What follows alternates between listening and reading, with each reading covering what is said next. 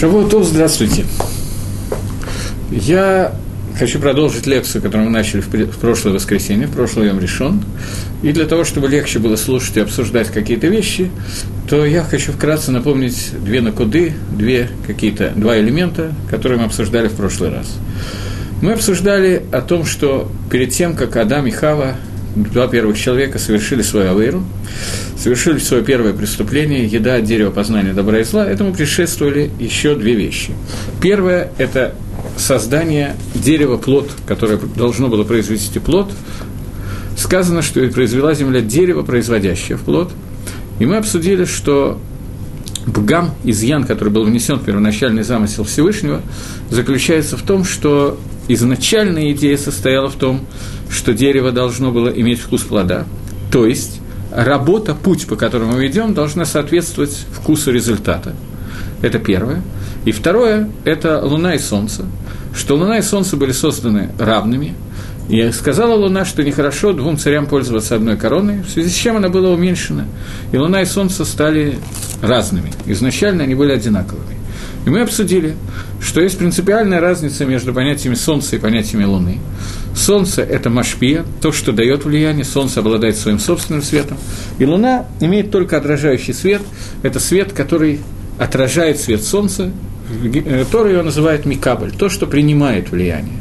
И разница между Машпи и Микабль заключается в том, что изначально они были созданы одинаковыми, и сегодня мы видим, что мы не можем ли Кабель, то, что нам дается э, то, что нам дается. Учитель и ученик, есть разрыв между нами и между тем, что хочет нам дать Всевышний.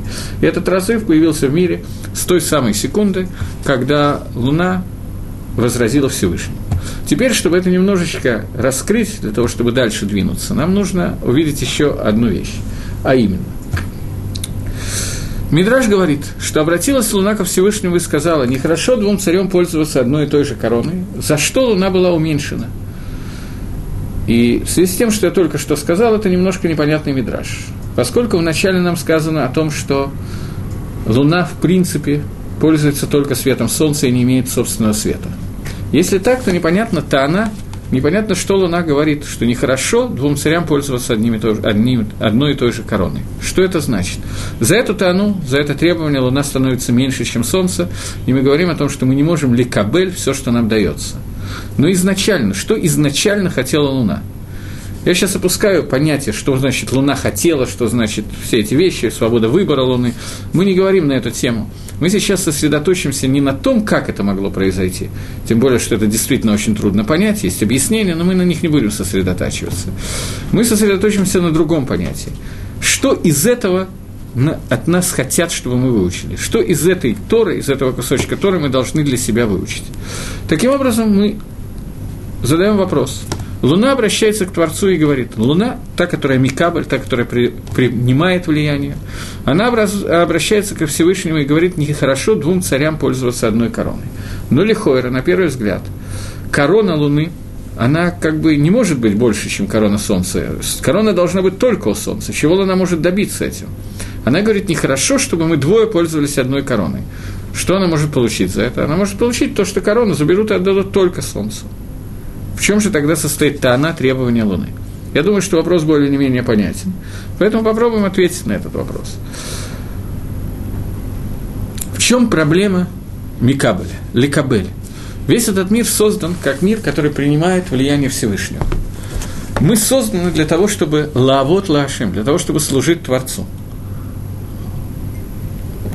Служить Творцу лавот на иврите это слово означает понятие работа. Однокоренное слово – слово работа. Работа – это авода. Однокоренное слово к слову работа – это раб, эвид. Что такое эвид? Раб. Эвид – это человек, который не имеет собственной воли, который обязан все свои желания, все свои действия подчинить Творцу. Это эвид Гашем. Когда мы говорим про эвид, эвид другого человека – я понимаю, что это вызывает некоторые ассоциации с Кижиной дяди Тома и другими книжками, которые мы читали, но Эвид – это человек, который полностью подчиняется господину. У него нет собственного времени, нет собственного желания, нет собственных возможностей. Он должен сделать всегда то, что ему приказано. Эвид Гашем раб Всевышнего, дословно. На русском это очень плохо звучит. На самом деле Эвид – это очень высокая мадрега, это очень высокая ступень. Я помню сейчас только двух человек, про которых сказано слово «Эвид» в Торе. Может быть, есть больше, но я сейчас вспоминаю только два. Про Маше Рабейну сказано, что Маше Эвид Гашем, и про Давида Мелаха сказано, что это Эвид Гашем. Два человека, которые наиболее ну, трудно с кем-то сравнить этих людей, про них назв... сказано, что они Эвид Гашем. В чем заключает их кох Авдута? В чем заключается эта сила того, что называется Авдут? В том, что они полностью подчиняют все свои желания желанию Творца. Я приведу какой-нибудь пример, в чем это выражено. Например, самый грубый, очень мало иллюстрируемый, но для того, чтобы хотя бы как-то понять, о чем я говорю. Человек, который соблюдает кашрут, в начале своего жизненного пути начал соблюдать кашрут. И понятно, что у него возникают самые разные желания. Например, он идет по улице жарко, он видит, продается мороженое, ему хочется мороженое. Он подходит к мороженому и вспоминает, что это мороженое есть нельзя, потому что туда входит желатин, не знаю, какой-то некошерный ингредиент. Он отказывается от этого мороженого, от этого соблазна кушать. И тем самым он подчиняет свое желание желанию Творца. Это какой-то элемент Авдута – это то, что от нас требуется. Либо тель свое желание, аннулировать свое желание по отношению к желанию Всевышнего. Луна обращается к Творцу со словами. Возвращаемся к нашим баранам, к Луне и Солнцу. Луна возвращается к, обращается к Творцу со словами. Нехорошо двум царям пользоваться одной короной. Что это значит? Кох Луны – суть Луны. Ее икар в том, что она Микабль. У нее нет ничего своего – весь свет, который есть в Луне, это свет Солнца, она отражает свет, она принимает его, и она ничего своего не отдает. Мы говорили, что она влияет на Землю, она влияет на нашу жизнь и так далее, но ее влияние – это не собственное влияние, а влияние, которое она приняла, она передает дальше. Ничего от себя Луна не дает. И это то, с чем Луна обращается к Творцу и говорит, нехорошо, чтобы два царя пользовались одной и той же короной. Дай мне отдельную корону, дай мне кор быть машпиел и ват. Дай мне силу для того, чтобы я был отдельным влияющим элементом. Не только Микабль, но и влияние. Я еще раз говорю, что мы не обсуждаем поведение Луны, мы обсуждаем, что мы учим из этого момента Торы. Таким образом, мы видим, что Луна, обращаясь к Всевышнему, пытается сделать себя Машпия пытается сделать себя Микабель, э, не только Микабелем, но и влияющей единицей. И это то, чего не хватает Луны. За это, за то, что она не хочет левотель собственное «я», не хочет аннулировать себя, хочет быть какой-то единицей, Всевышний уменьшает ее. И первый гам, первый изъян, второй, извиняюсь, второй изъян, который произошел в творении, это изъян, когда это «я» становится иначе и проявляется иначе, чем было раньше. То есть мы назвали еще одну накуду, которая имела отношение к тому, что мы обсуждали на прошлом уроке, еще одну вещь. И тогда мы закруглили то, что произошло между Солнцем и Луной и э, деревом познания, которое было создано дерево Эц Асепри. Теперь мы вернемся к тому, с чего мы начали, и попытаемся проанализировать то, что произошло с Адамом и Хавой в тот момент, когда они ели от дерева познания. В качестве предисловия, я думаю, что все это знали, но тем не менее. Человек создает Адама в шестой день творения, наводит на него сон, я пропускаю, естественно, некоторые куски Торы, наводит на него сон и разделяет его на два начала, отделяет от него цело. Цело имеет в русском переводе два перевода. Одно ребро и другая сторона. Разделяет человека на две части. На часть, которая называется Захар, и часть, которая называется Накива. Муж и жена. В дальнейшем они должны соединиться, и соединившись вместе, они должны создать новое единое целое. Об этом, может быть, поговорим чуть-чуть позже. После того, как это произошло, Тора описывает э, маленький кусочек, который мы сейчас прочитаем. Э, в конце второй главы, последнее предложение второй главы, я начинаю читать и переводить, и мы начинаем обсуждать. По-моему, я в конце прошлого занятия его прочитал, но сейчас мы переходим уже к обсуждению этого. И были они двое голыми, человек и его жена, и не стеснялись. В Анаха же Аруми Коль Хаят Сады. Анахаш, он был самым голым, вот проявляется то же самое слово, или самым мудрым. Обычно в русском переводе переводится как слово мудрость, и это правильный перевод, и голый правильный, и мудрый правильный. Из всех зверей, которые были в саду, которых сделал Всевышний, Бог, и сказал змей жене, «Правда ли, что сказал Всевышний, не ешьте от всех деревьев сада?»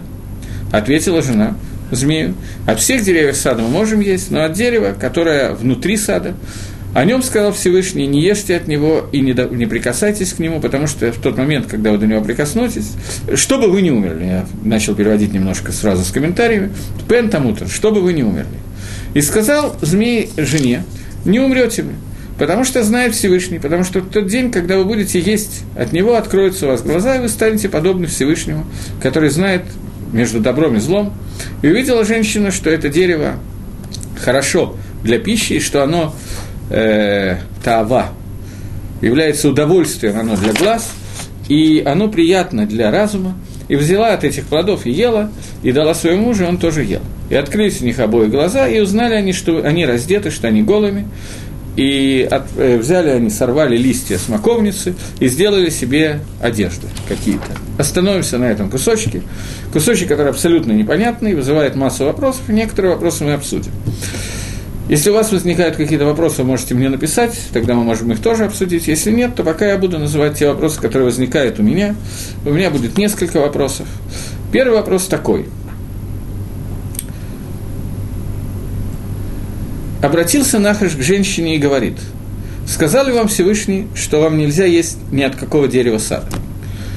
Нахаш видит, что Адам и Хава едят от деревьев сада и продолжают есть и прекрасно знает, что запрет Всевышнего не касается этих деревьев.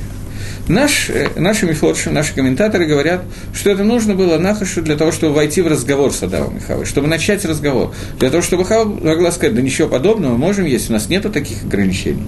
И тогда он может начать следующий вопрос. Следующий вопрос, на нем я хочу немножко заострить внимание. Прежде всего, я хочу, чтобы мы во время, когда слушаем, что я говорю, вместе пытались ответить на такой вопрос. Для чего Адам и Хава ели от дерева познания добра и зла? Они были созданы в Ганедане, в раю, находились на невероятно высокой ступени того, что называется Ганедан. Настолько, что Мидраж говорит, что когда Адам и Хава были созданы, они когда были созданы, сказано, что сотворил Всевышний Вайомар Хашем, Наасе Адам, и сказал Всевышний, сделаем человека. Сделаем человека написано во множественном числе. Сделаем, а не сделаю. На иврите надо было бы сказать «Эсе Адам», «Я сделаю человека». Сказано на «Асе Адам», «Мы сделаем человека». Мидраж говорит, что когда Машарабейна дошел до этого места и записывал его, то он сказал Всевышнему, что ты даешь возможность людям, которые не верят в Творца, э, стать еретиками, апикорсим, и сказать, что было много творцов. Сказал ему Всевышний, пиши. Тот, кто хочет ошибаться, будет ошибаться. Но я хочу, чтобы человек знал Дери Херец, знал дорогу земли, знал мораль, что создавая человека, я советовался с ангелами, и во время, когда я советовался с ангелами, я хотел научить человека тому, что старший должен советоваться с младшим. И тогда, если мы такое говорим, то мы должны сказать, что ангелы участвовали в творении человека. Всевышний их присоединил к себе для того, чтобы они советовали Гашему, как делать, что делать и так далее. Понятно, что Всевышний не нуждался ни в чьих советах, но тем не менее это было сделано для того, чтобы Акодыш Баругу научил нас морали, как нам правильно себя вести. Научил он или нет, кого-то да, кого-то нет. Но попытка такая была сделана. Теперь мы двинемся дальше.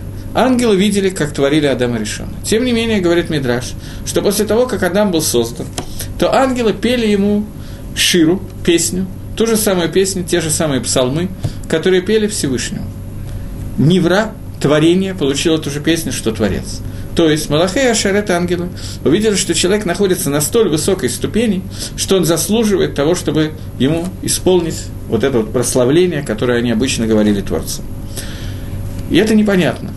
Что сделал Творец после этого, мы пока опускаем. После того, как была сотворена Хава, это уже было не актуально, но сейчас меня интересует другое. Ангелы, которые видели, как творится человек, практически путали человека со Всевышним. Как это может быть и что это означает? Пшат, объяснение этого того, что уровень человека до того, как он ел от дерева познания добра и зла, был настолько большим, что Малахей и Ашерет действительно могли увидеть в нем нечто подобное Творцу. И это не случайно, потому что в Торе сказано, что сотворил Всевышний человека по образу и подобию Творца. Это образ и подобие, которые видели Малахея Шарет, ангелы. Сейчас мы немножко остановимся на том, что это такое. Но до того, как мы это сделаем, нам надо попытаться коллективно понять, что произошло с человеком после того, как он ел от дерева добра, познания добра и зла. Для чего нам это нужно сделать? Потому что с помощью этого мы увидим ответ на вопрос, начнем отвечать на вопрос, как могло произойти, что человек, который находился на столь высоком уровне, начинает есть от дерева и совершать Авера. Это первая авера, первое преступление человека на земле, которое произошло. И как такое могло произойти? Человек, который получил эту заповедь прямо от Всевышнего в виде пророчества, более ясного, чем какое-либо другое пророчество.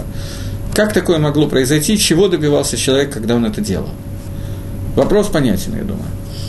Теперь попытаемся начать отвечать на этот вопрос вместе, общими силами. Вы будете думать, а я говорить. Думать я не буду. Отвечаем. Э, давайте попытаемся вместе проанализировать текст. Я еще раз обращаюсь к тексту. И были... Нет, Нахаш был самым мудрым из всех зверей, которые были в поле, и сказал он жене, правда ли, что нельзя есть от всех деревьев сада, и ответила жена э, Нахашу, что от всех деревьев мы можем есть, а от дерева, которое внутри сада, от него мы не можем есть, и к нему мы не можем прикасаться, чтобы мы не умерли. Теперь обратите внимание на следующее предложение. «И сказал Нахаш жене, не, не умрете вы, потому что знает Всевышний, потому что в день, когда вы будете есть от этого дерева, откроются у вас глаза, и встанете как Всевышний, который знает, что такое хорошее или плохое. Э, тут какой-то вопрос, одну секундочку, я его хочу увидеть. Добрый вечер. Скажите, пожалуйста, как правило, поменять диалог между Луной и Солнцем в прямом смысле и как-то иначе? Спасибо. Спасибо, даже несмотря на то, что я еще не ответил. Попытаюсь ответить. Смотрите, есть очень многие места в Торе, про который сказано, что «эйн микро и пшуто», что Тора не выходит по сук, не выходит за пределы прямого смысла. И тем не менее, когда мы говорим о Мидрашим, о толковании Торы, не об суким, не об отрывках Торы, которые написаны в письменной Торе, то в этом плане очень многие из комментаторов, не все, я сразу же ограничиваю, не все, но есть комментаторы, которые говорят, что мы не можем понимать это кипшуто. Есть комментаторы, например, Брискеров, который считал, что мы должны всегда это понимать в прямом смысле. Я сразу говорю, я не знаю, как это можно понять в прямом смысле, даже примерно. Ни малейшего представления не имею. Поэтому я понимаю это как диалог между понятиями Машпи и понятием Микабль. Для нас важно на этом этапе, во всяком случае, изучения, для нас самое важное не то, как это происходило увидеть. Происходить это могло по-разному, и все грани, все объяснения будут правильные. Но нам важно сейчас, что мы можем из этого выучить. Я приведу пример, который я слышал один раз от своего ראש כולל я. Я сразу говорю, что на это есть חולקים, есть спорят, которые с этим. Он привел Мидраша. Мидраш, который говорит, что в будущем известно, что Машиах приедет на осле. Осел на иврите хамор. Он сказал, что человек, который понимает этот мидраж буквально, он вполне годится для того, чтобы работать транспортным средством для Машиаха. Имеется в виду, говорит он, хамор на иврите, חומר – это материя – что Машех оседлает материальность и приедет на этой материи, то есть в тот момент, когда человеку станет понятна разница между материальностью и духовностью, которая будет открыта через Машеха, в тот момент может быть Идгалут проявление Машеха в этом мире. До этого это не произойдет. Это говорит об этом Мидраш, так мне объяснял наш школы, руководитель Колы, где я учусь. Но я еще раз говорю, что бывают разные комментарии на эту тему. Например, Брискиров именно на эту тему сказал, что хамор, на котором приедет Машех, он знал русский язык, поэтому он сказал это по-русски или на идыше, я думаю, что он говорил на идыше, но это одно и то же слово. Он сказал, что это осел. Машех приедет на осле. И то, и другое, и тот, и другой пшат, правильный пшат, швим по ним летойра. Но нам сейчас важно, во всяком случае, я буду заострять наше внимание только на одном. Что мы можем выучить из этого? Поскольку действительно абсолютно невозможно на сегодняшнем уровне понять, как Солнце и Луна разговаривали. Это невозможно, и думаю, что я скажу, что сейчас это пока не нужно. То пока мы двинемся дальше, и Дерихагав заодно просто. Разговор между Нахашем и женой тоже очень трудно понять в буквальном смысле. Мы знаем, что Нахаш сегодня, Нахаш – это змея, она довольно плохо умеет разговаривать, она умеет кусать, она умеет высовывать язык, жалить, еще какие-то вещи. Но чтобы она так вот по-настоящему разговаривала, так и нет. Но, тем не менее, Тора нас учит – тому диалогу, который произошел, и нам важно понять, что произошло из этого диалога, что он хочет нас научить. Попробуем с этим сейчас заняться. В частности, я хотел обратить ваше внимание на такую вещь. Когда мы говорим о Торе, мы утверждаем, что в Торе не может быть, скажем так, я извиняюсь, что я делаю паузу, но так мне будет удобнее. Есть одно место, где сказано «Торат эмис». Тора – это всегда эмет. Эмет на иврите – это истина. Тора, она всегда является истиной, она всегда является правдой. В Торе не может быть ни слова лжи. И даже такой диалог, который произошел между Нахашем и Хавой, это диалог, в котором не может быть даже слово, даже полслова неправды. И вот теперь давайте примем это как за постулат временно и попробуем прочитать этот диалог по-новому. И сказал Нахаш женщине, я читаю четвертое, э, пятое предложение. Знает Всевышний, что в тот день, когда вы будете кушать от этого дерева, от него, откроются у вас глаза, и вы станете подобным Всевышнему знать добро и зло. Что хочет сказать Нахаш? вы станете подобны Всевышнему. А, о чем вообще идет речь? Вы поедите от какого-то дерева какие-то плоды и станете подобными Творцу. Еще более непонятен мидраж, который рассказывает. Я очень рекомендую сейчас не принимать этот э, мидраж в буквальном смысле, потому что если мы это попробуем сделать, я думаю, что мы не поймем ничего. Попробуем это понять так, как я сейчас пытаюсь развернуть это некоторые глубины. Я хочу подчеркнуть, что в этих уроках, которые я сейчас даю, нет ни одного слова, которое я взял от себя – поскольку здесь очень легко попасть куда-то не туда, пальцем в небо, то поэтому я очень стараюсь, чтобы у меня были макарот, источники всего, о чем я говорю. В данном случае это базируется на Мидрашим, Раши, Магарали и понимании, которое дают нам нашими форшами. Я не всегда говорю источники, просто потому что я думаю, что для большей части тех, кто слушает, эти источники ничего не скажут, эти названия. Но, тем не менее, я хочу, чтобы вы знали, что ничего из этого я сам не выдумал. Так вот, говорит Раша, он приводит Мидраш Раба, который говорит о том, что Нахаш, обращаясь, змея, обращается к Хаве и говорит, что если вы поедите от дерева познания, то вы не умрете. Всевышний сам ел от этого дерева и творил миры. Говорит Раша, «Коль уман санеет бен манато». Каждый ремесленник ненавидит человека, который занимается тем же самым ремеслом. Из-за того, что он не любит того, кто занимается тем же самым ремеслом, поэтому Всевышний не хотел, не хотел превратить вас в тех же самых ремесленников. Поэтому он не хотел, чтобы вы ели от дерева познания, потому что если вы будете есть от этого дерева, то вы тоже сможете творить миры. Если вы тоже сможете творить миры, то вы станете подобным Всевышнему. Теперь обратите внимание на посук в Торе. Знает Всевышний, потому что в день, когда вы будете есть от него, откроются у вас глаза, и вы станете как Всевышний. Будете знать добро и зло. То есть вы научитесь творить миры. На первый взгляд, да и на второй тоже, это выглядит как совершенная чушь. Что значит, вы поедите от дерева и станете творить миры? Давайте продолжим немножко. Я вам сказал, что в Торе нету ни одного слова вранья. И предложил это принять как постулат, что в данном случае то, что говорит Нахаш, змей, это правда. Но у меня есть доказательство того, что это так.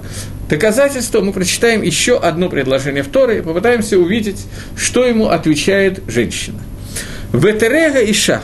И увидела Иша, женщина, китовга эцлымэхаль, что это э, дерево хорошо для пищи, и что она тава, желанна она для глаз, и что она приятна для разума, и, да, и взяла от этих плодов и ела, и дала с мужу своему, и он тоже ел. Что здесь происходит? Следующее предложение, то, что произошло с женщиной, должно отвечать нам на вопрос, который поставил Нахаш.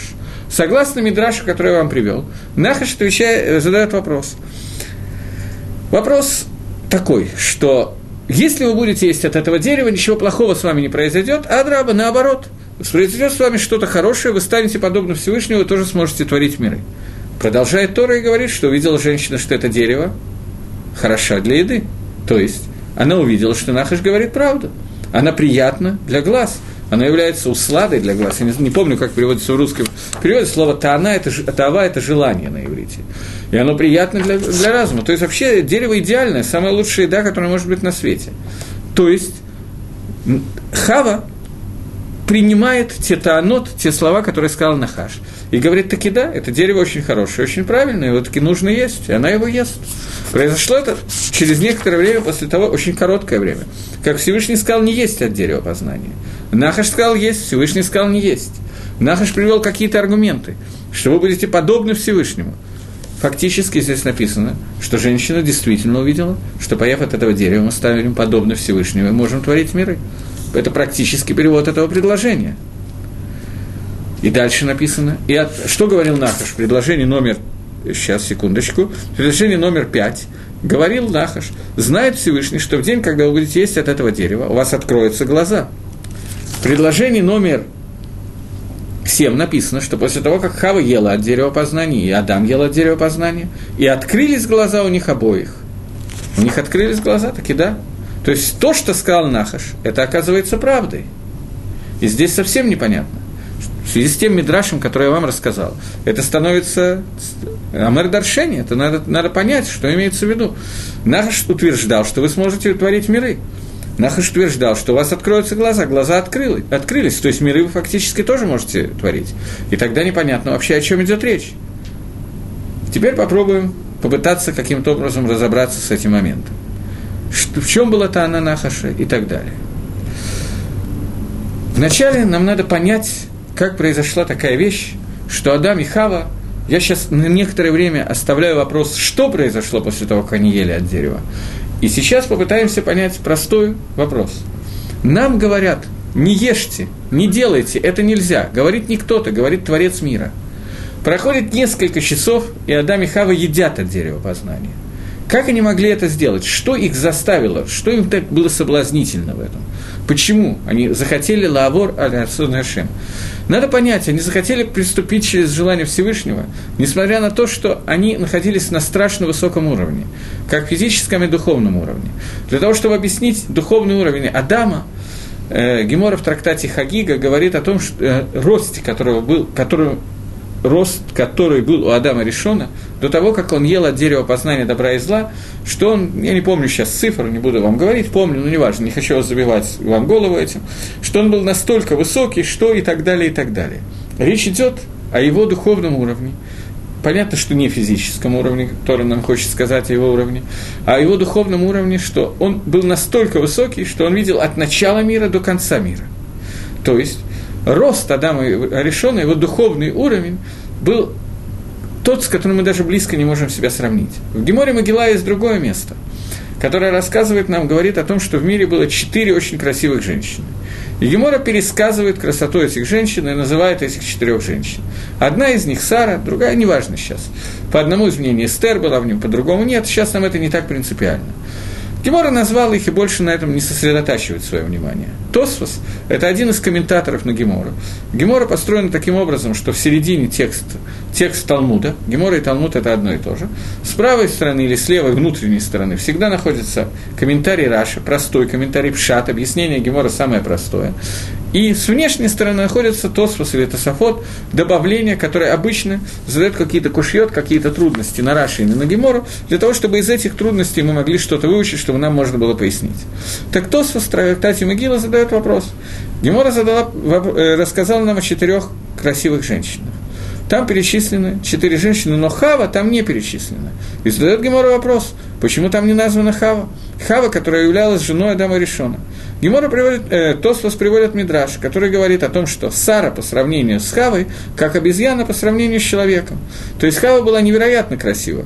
Я думаю, что понятно, что речь идет не только о физической красоте, но и о духовной красоте Йофи. Настоящая красота, которая отражает Давайте я чуть-чуть разовью свою мысль. Э, на иврите есть такое слово «паним». «Паним» – это лицо.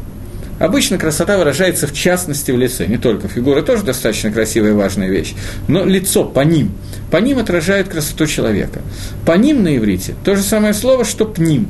Я могу написать это, если можно это сделать. Пытаемся.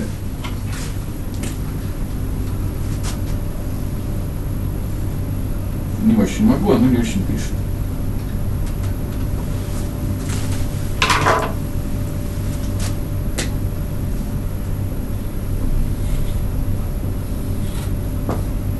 Паним.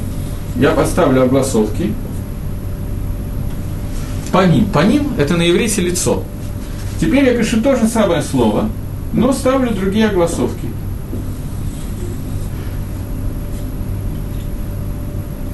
Пним.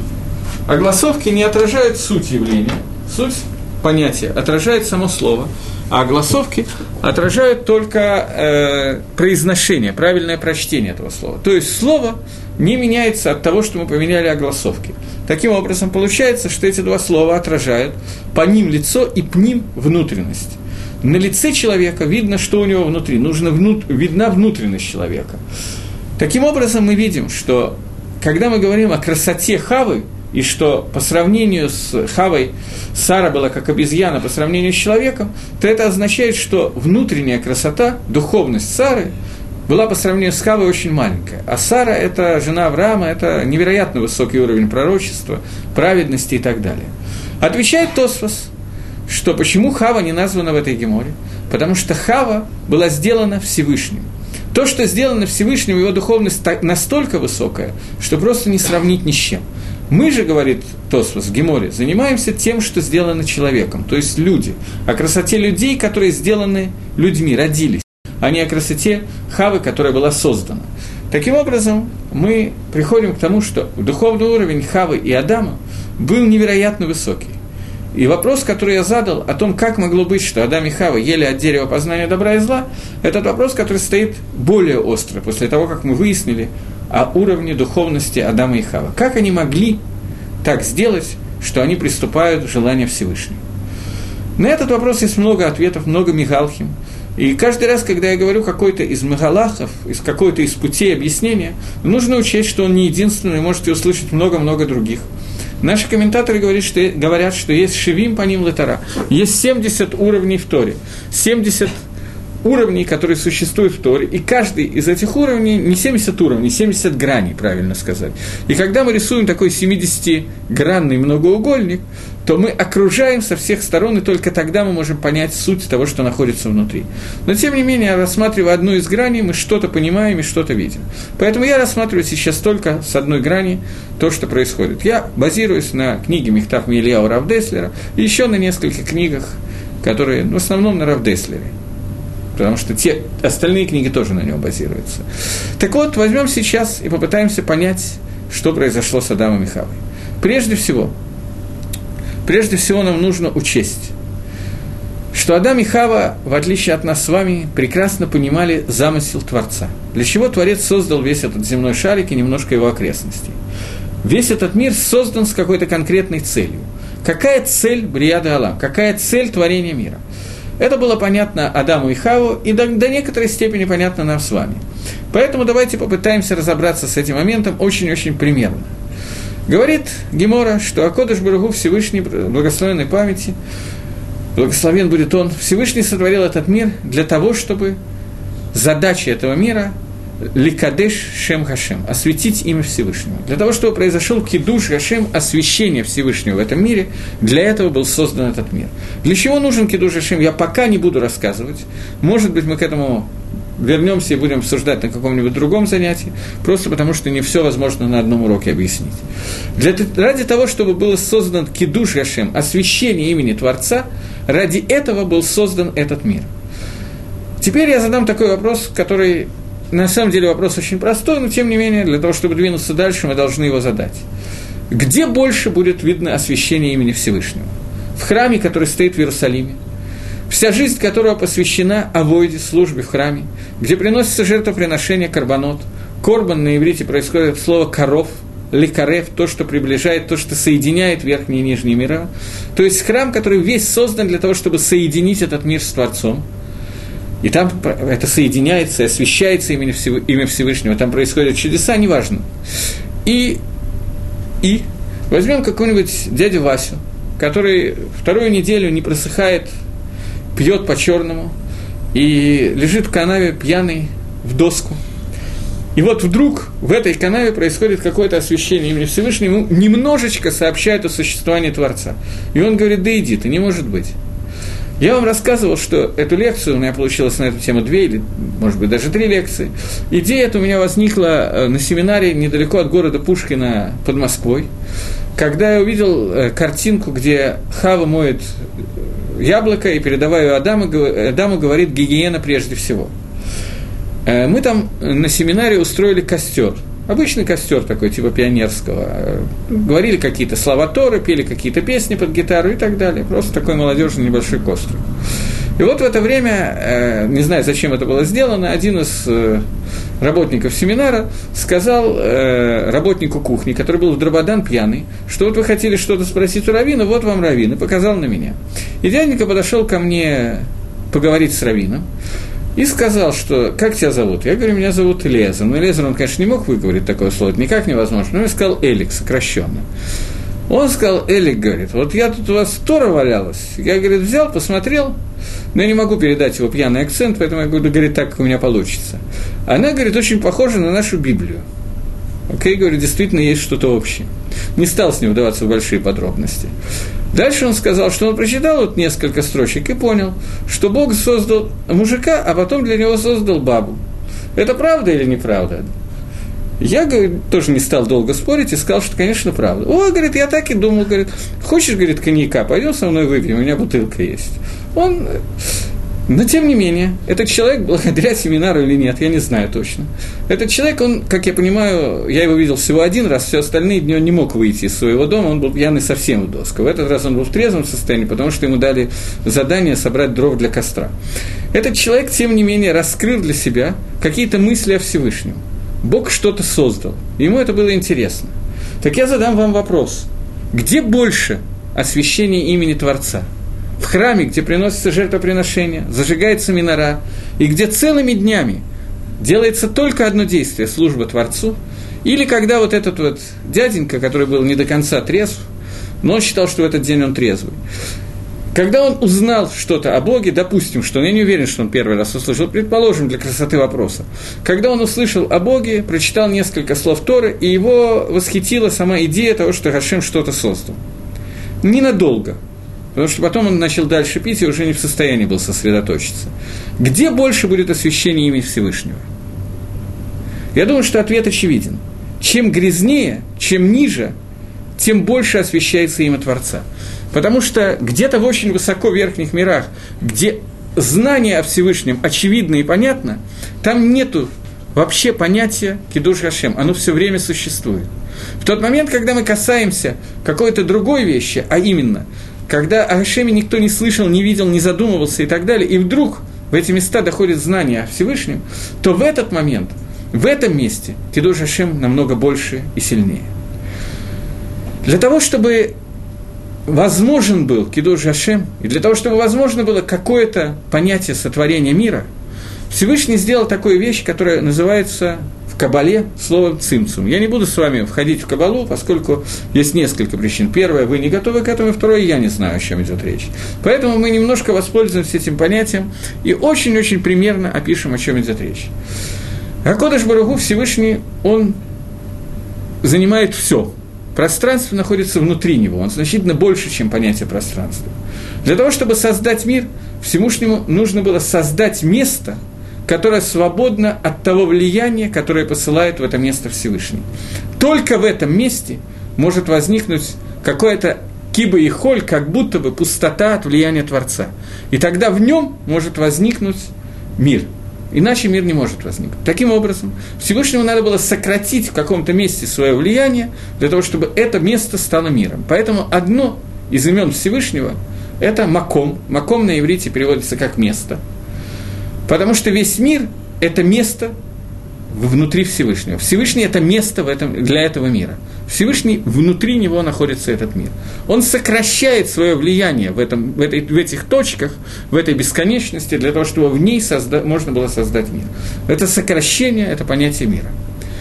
На иврите мир – это кто-то, наверное, знает как, когда мы говорим благословление, думаю, что кто-нибудь из слушателей знает, как слово благословление, но на всякий случай я проведу какую-то браху. Борохата Ашем Алакейну Мела Галам, благословен ты Всевышний Царь Вселенной и так далее. Когда мы говорим Гаолам, Гаолам – это слово, означающее мир. Сейчас я напишу его на доске, для того, чтобы нам было проще. Секундочку, займет несколько мгновений.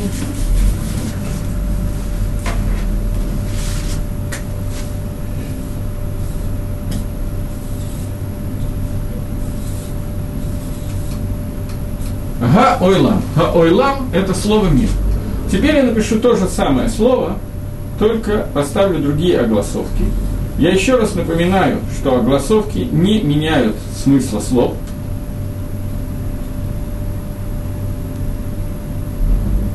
Г-эйлем. Только я одну секунду я поставил лишнюю точку. Г-эйлем. Г-эйлем – это сокрытие. Эйлем – это сокрытие, то есть в том месте, где Акодыш Барагу скрывает свое влияние, в этом месте существует Гаалам. Слово Гаойлам происходит от слова Гейлем, Легаалим – скрывать. Гаойлам и Гейлем – это одно слово – сокрытие. Так вот, Всевышний сократил свое влияние для того, чтобы в том месте, где оно будет сокращено, в этом месте мог быть создан мир, и Всевышний является маком этого мира, поэтому одно из имен Всевышнего – это маком, место. Говорит Нахашхави – и с этого начинается Хета Дама Риша. Говорит Нахашхави. Всевышний ел от этого дерева для того, чтобы творить миры. Если вы будете есть от этого дерева, вы тоже сможете сотворить миры. Пируша дава, объяснение. Что если вы будете есть от этого дерева, вы сможете сделать новый ГЛМ, новое сокрытие лица Всевышнего. И сделав это сокрытие лица Всевышнего на новом уровне, вы создадите новые миры.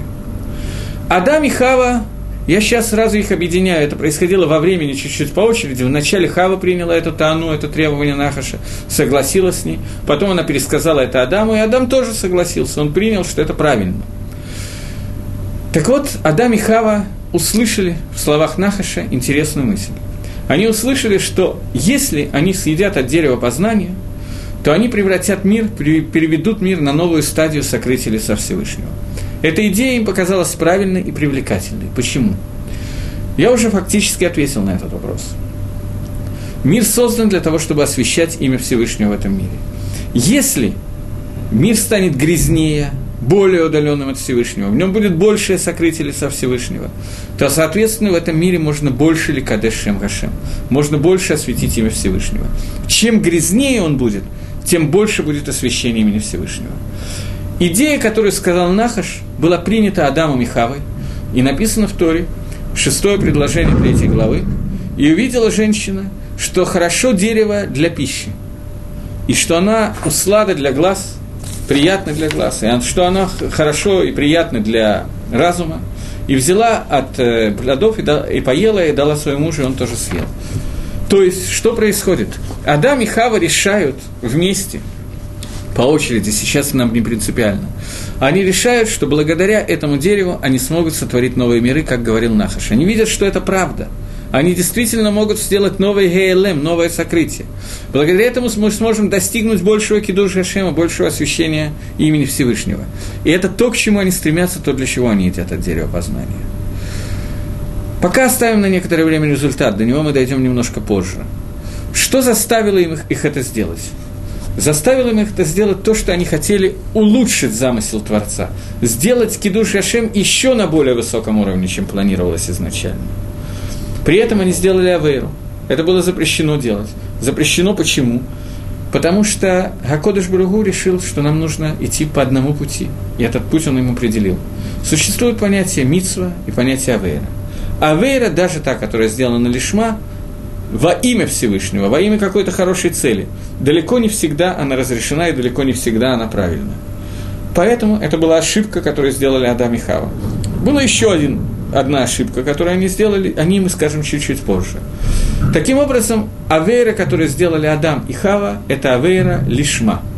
Преступление, которое делается во имя Всевышнего. Это очень высокий уровень на самом деле, но тем не менее это авейра – Теперь мы знаем, что заставило Адама и Хаву это сделать. Теперь попытаемся понять, какое изменение претерпел мир в то время, когда Адам и Хава ели от этого дерева. Для этого нам обрат... нужно обратиться к следующим суким Торе, который рассказывает то, что произошло с Адамом и Хавой после того, как они ели от дерева. Чтобы было немножко быстрее, я не буду их зачитывать, я их вам перескажу. И слышали Адам и Ха... А, вы знаете, мы уже почти начали их. Я еще на одной вещи, наверное, хочу заострить внимание, и потом мы двинемся дальше. Э, сказано в седьмом посуке, в седьмом предложении третьей головы. «И открылись у них глаза у обоих, и увидели они, что они ноги, что они обнажены. И сорвали они, и сделали себе одежду. Сейчас не будем обсуждать, из чего и как они сделали одежду. Здесь есть интересный вопрос. Адам и Хава обнаруживают, что они раздеты. До этого они были раздеты и не стеснялись. В 25-м предложении второй главы сказано, и были они оба раздеты, человек и его жена, и не стеснялись. Лоид башишу. Что произошло? Из-за чего они вдруг стали стесняться? Они обнаружили, что они раздеты. Почему? Потому что у них открылись глаза. Это, конечно, не очень понятное место. Почему? Потому что когда человека закрыты глаза, он тоже знает, раздет он или одет. Поэтому понять это предложение Тора в прямом понимании достаточно сложно. Давайте попытаемся немножечко попытаться разобраться, что имеется в виду Гахи Бамааскина, чем мы здесь занимаемся. Идба Шишу, они стали стесняться. Слово «стесняться» на иврите – «буша», стыд. Отсутствие стыда – это ло-буш, без стыда. Я просто для того, чтобы не тратить время и ваше внимание не переключать, не буду писать сейчас на доске эти слова, хотя на доске, может быть, они даже лучше смотрятся.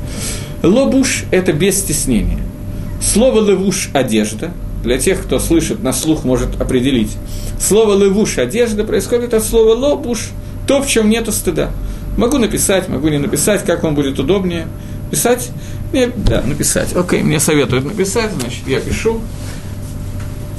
Слово «одежда» на иврите есть слово «стыд» на иврите.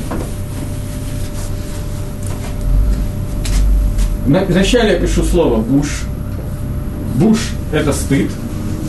Потом я добавляю к ним букву «ламит», и получается «левуш» – одежда. Слово «ло» на иврите означает «нет». Левуш – это одежда от слова лобуш, без стыда. Адам и Хава находились раздеты и не стеснялись. В тот момент, когда они ели от дерева познания, после того, как они что-то изменили в себе, после этого они доходят до уровня, когда они начинают стесняться, и надо понять, чего они стесняются. Человек может находиться абсолютно голым и при этом не стесняться. Например, сегодня человек, который находится под душем абсолютно голым, он не стесняется, нет никакой проблемы. При этом тот же самый человек, который пойдет и выйдет на центральную улицу города в том же самом виде, в котором он был под душем, в некотор... у некоторых людей, во всяком случае, возникнут некоторые элементы студа... стыда. Им будет неприятно, это он будет чувствовать себя неуютно. С чем это связано? Почему в одном месте он чувствует себя уютно, в другом неуютно? Потому что под душем он понимает, что это нормальное состояние человека под душем быть раздетым. На центральной улице города он чувствует несоответствие тому, какой он, тому месту, где он находится. Адам и Хава, когда ели от дерева познания добра и зла, они увидели несоответствие тому месту, где они находятся, и тому, что, кто они, в каком виде они. У них были две митсвы, две заповеди. Можно сказать одна заповедь, можно сказать две заповеди. Заповедь не есть от дерева познания добра и зла. И вот, несмотря на эти две заповеди, которые у них были, я их сформулирую как две заповеди, которые указаны в Торе, Одна заповедь не есть от дерева, э, охранять сад. Охранять сад – это заповедь лишмор, заповедь не делай, не ешь от дерева. И вторая заповедь делай – это обрабатывай сад. Две заповеди, о которых мы сейчас говорим, это две заповеди, которые были у Адама и Хавы. Это прообраз всех заповедей Торы, которые делятся на 365 заповедей не делай и 248 заповедей делай. Позитивные и негативные заповеди. Две заповеди, которые есть у Адама и Хавы, и они лишились этих двух заповедей то, ради чего они созданы, они нарушили. Все. И тогда они видят несоответствие тому месту, где они находятся, тому замыслу Всевышнего, который был создан, и тому, тому виду, в котором они оказались. Заповеди – это их одежды – и все, их нету. Теперь они по-настоящему голые. До сих пор не было никакой проблемы, не было Ецаргары, не было дурного начала, и тут нам надо понять, что произошло с Адамом и Хавой в тот момент, когда они поели от дерева. До сих пор мы обсуждали смысл еды от дерева, познания добра и зла. Теперь надо перейти ко второму вопросу. Вопросу, какое изменение претерпел мир в тот момент, когда Адам и Хава ели от дерева познания. Для того, чтобы это проиллюстрировать, нам легче всего обсудить наказания, которые были у Адама и Хавы. Э, зачитаем этот момент. И возвал, э, и возвал Всевышний к человеку и сказал ему, Аека, где ты? И ответил, голос твой услышал я в саду, и испугался, потому что я раздет, и спрятался. И ответил Гашем человеку, кто сказал тебе, что ты раздет? Разве от дерева, от которого я заповедовал тебе, чтобы ты не ел от него, ты ел? И ответил Адам, жена, которая, ну это правильно, это нормальная позиция любого мужчины, он тут же валит на жену все. И ответил Адам, жена, которую ты дал мне, она дала мне от дерева, и я ел. То. И сказал Всевышний жене, что это ты сделал? Я сказала, жена, она тоже не лыком шита. Нахаш меня уговорил, соблазнил, я ела. И сказал Всевышний Нахашу, наказание Нахашу я пропускаю, это неинтересно. Но предложение Тедзайн, это 16 предложение той же третьей главы, а жене сказал он, сильно увеличу я твои муки и беременность твою, и в муках будешь ты рожать сыновей, и к мужу влечение твое, и он будет властвовать тобой. А человеку он сказал, Адаму он сказал, за то, что ты послушал голос своей жены, и ел ты от дерева, про которое я тебе сказал, что тебе нельзя есть от этого дерева, то ты проклята, э, проклята из-за тебя земля, ради тебя, и э, ты будешь в труде, в муках ты будешь есть от нее все дни жизни своей, и земля будет выращивать колу, колючки и траву полевую. И теперь начинаются основные известные наказания. Без я тапеха тахелехем. В поте лица своего будешь ты кушать хлеб до возвращения твоего в землю, потому что, из которой ты был взят, потому что ты вернешься в Афар. То есть, два наказания, которые сказаны Адаму, ты будешь в муках зарабатывать на хлеб, и ты э, вернешься в Афар, то есть ты станешь смертным. До сих пор Адаму было обещано, что он будет бес, несмертным, бессмертным, но в то время, когда он ел от дерева познания, вошла в мир смерть. Адам прожил 930 лет, достаточно долгая жизнь, но тем не менее он становится смертным. И Адам изгнан из Ганедана. То есть основные накудот, которые произошли, человек становится смертным, человек изгнан из Ганедана, и Хава наказание Безията Пеха в поте лица Адам, и Хава будет беременность, роды трудные и так далее. Несколько наказаний, которые произошли. Мир меняется на самом деле в этот момент целиком и полностью. Из этих наказаний мы видим только некоторые накудот, некоторые моменты. Но нам нужно увидеть, что в этот момент произошло очень серьезное изменение в мире. Это изменение соответствует тому, что Адам и Хава увидели, что они раздеты, то, что их изгнали из Ганедана, они больше не могут находиться в Ганедане, поэтому, получается, без Пеха надо зарабатывать хлеб поте лица, и так далее, и так далее. Пытаемся увидеть, что произошло в этот момент. Дерево, от которого ехали, ели Адам и Хава, называется дерево познания добра и зла. До сих пор состояние, в котором находились Адам и Хава, это, были состоя... это было состояние, в котором они знали только то. Они знали только одно понятие, понятие добро. Свобода выбора, которая у них существовала, она существовала, но существовала на совершенно другом уровне, чем сегодня. Они могли разбирать, ну, я приведу на каком-то примере, между сделать хорошо и сделать еще лучше. Сделать хорошо и сделать плохо, такого понятия не существовало. Они приступают через волю Творца, они едят от дерева познания, но едят его, потому что они считают, что это наиболее лучший результат, которого они могут достигнуть. Они делают это лешем шамаем, во имя небес, ради Творца. Это совершенно не то, что существует сегодня с человеком. Обратите внимание на диалог, который произошел между Адамом и Хавой. Хава разговаривает, не Адамом и Хавой, я оговорился, Нахашем и Хавой. Хава разговаривает с Нахашем, и Нахаш обращается к ней снаружи. Ецергара говорит Хави, правда ли и так далее, и так далее. А вот если... Это диалог, диалог, который происходит как между двумя равными людьми.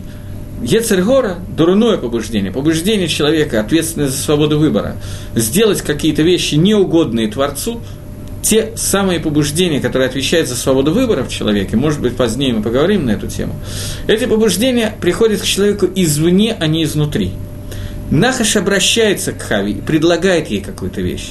Сегодня, когда человеку что-то хочется, его Яцергара обращается к нему за стандартное желание человека «они руце» – «я хочу», мое желание, я. Сегодня мы говорим от имени я. Раньше Нахаш обращался снаружи. Это то изменение, которое произошло в Адаме и Хаве. То есть, если раньше любое обращение Ецаргары, мы могли определить, с кем мы разговариваем, Ецаргара с нами разговаривает или Ецарготов, то сегодня все Бейрбувия, все Миурба, все смешано, все непонятно. Я не знаю, чего от меня хочет Творец, потому что есть мое желание, и я не могу отличить, это желание правильное, это желание наоборот. Это хочу я или это хочет мой Ецаргара. Это хочет Ецарготов Всевышний или это наоборот. И постоянное вот это вот сафек, сомнение – Поэтому одно из названий этого дерева, дерево познания добра и зла, это название Илана Десфека, дерево сомнения. То есть в секунду, когда мы ели от этого дерева, в эту секунду в, наш, в нас вошло сомнение. Если до сих пор мы хорошо знали, чего хочет от нас Творец, то сегодня мы мивулбалим лагамри. Мы абсолютно не понимаем, чего он от нас хочет. Надо идти к Раву, надо спрашивать, надо выяснять и так далее. Надо учить Тора, она помогает узнать, что хочет твориться. Тем не менее, каждый человек постоянно сталкивается с десятками вопросов, которые у него могут быть. И эти вопросы, которые ему достаточно тяжело решить. Теперь я хочу оставить на секунду эту тему, мы к ней еще вернемся. И напомнить вам такие... Э, секундочку, если я правильно понял, Богу и цели его творения никто не может навредить. Какое добро, как следствие нарушения этих двух месот пришло в этот мир? Новое место сокрытия, если есть время на ответ. Спасибо. Я не понял вопроса, еще одну секунду, я хочу понять.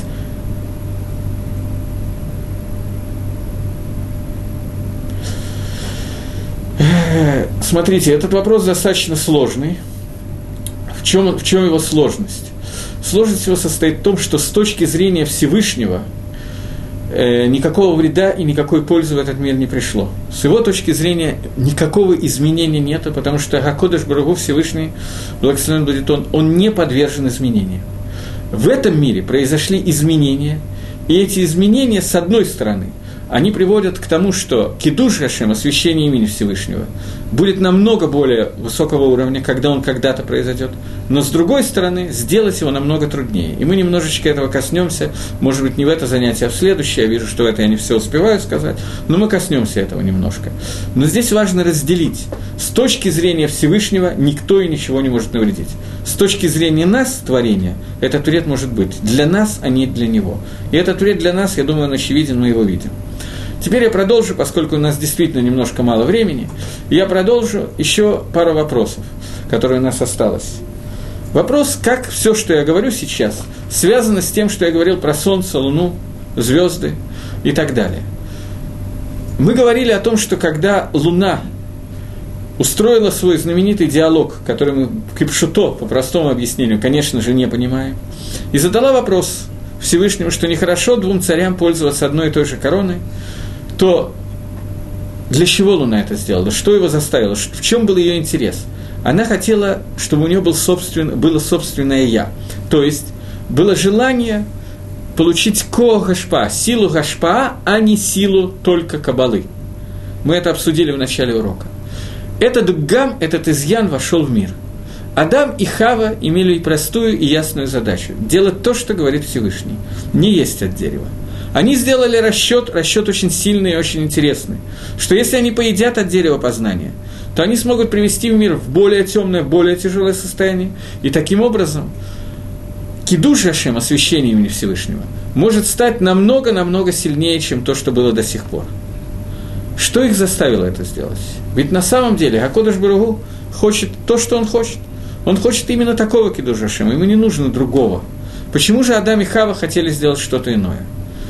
Поскольку в мир, после того, как Луна устроила свой диалог с э, Всевышним, в мир вошло понятие, когда Микабль, принимающая, не хочет ограничить свое «я» только тем, что я принимаю и делаю то, что мне надо. У человека, я сейчас говорю про человека, про нас с вами, но и про Адама тоже, появилось понятие, у Адама оно было много меньше, чем у нас, понятие эгоизм. Я хочу, чтобы проявилось мое собственное «я». У Адама это проявилось в том, что он хотел, чтобы его функция в Кидуш Хашеме, в освящении мне Всевышнего, стала больше, чем была задумана изначально. Поэтому он хотел изначально опустить мир ниже, для того, чтобы мир, который будет внизу, в нем этот Адам, мы с вами фактически, смогли сделать большую авойду и поднять на более высокую высоту Кидушашем. Произошло это из-за того, что с самого начала, с четвертого дня творения, в мире содержался Бгам, изъян, о котором мы говорили, когда говорили о Солнце и Луне. Поэтому этот изъян сыграл свою роль. Это первое, что сыграло свою роль. И второе, то, о чем мы тоже говорили. Когда Земля произвела дерево, которое не имело того же вкуса, который вкус плода, а дерево, производящее плод, не дерево плод, производящее плод, то дерево перестало иметь тот вкус, который был у плода, то есть таам авойды, таам, который есть вкус, который есть у службы Всевышнего, этот вкус утратился. Нам больше нужен результат, чем сама работа. Поэтому Адам Аришон хотел получить как, больше, как можно больший результат своего кидуш Гашема, который он сделает, поднять этот мир с большего низа на более высокую ступень и осветить его сильнее и сильнее. Это было неверно. Мы даже близко не понимаем Хэт Адама Ришон, поскольку мы намного ниже находимся. Это испытание, которое выше нас. Но, тем не менее, здесь была ошибка, которая связана с вот этими первыми двумя ошибками, о которых мы говорили. Поэтому Адам Ришон захотел увеличить Кидуш Ашем, но сделал Авейру, которая называется Авейра Лишма. Мы продолжим на следующем уроке.